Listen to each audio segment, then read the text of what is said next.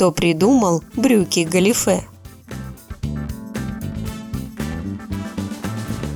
Согласно легенде, во время франко-прусской войны 1870-х годов один французский генерал Гастон Агюст де Галифе получил ранение бедра.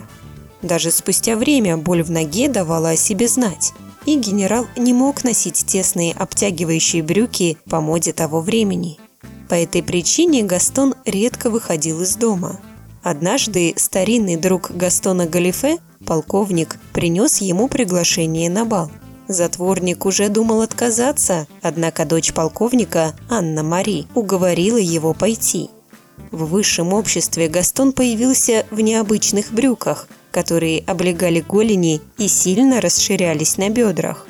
Острые языки уже были готовы поднять генерала на смех, но вмешалась красавица Анна Мари. Она послала Гастону через весь зал воздушный поцелуй, сопроводив его громким комплиментом в адрес наряда.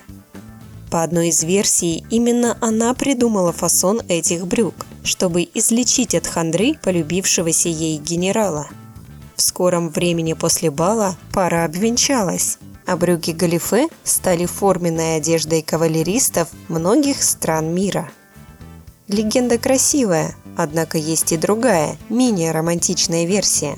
Генерал Галифе просто реформировал униформу французских кавалеристов, предложив им вместо узких штанов более приспособленные для многодневных конных переходов и сражений брюки – их удобство быстро оценили и в светском обществе. В брюках галифе стали не только ездить на лошадях, но и на вошедших в моду велосипедах, охотиться, играть в гольф и тому подобное.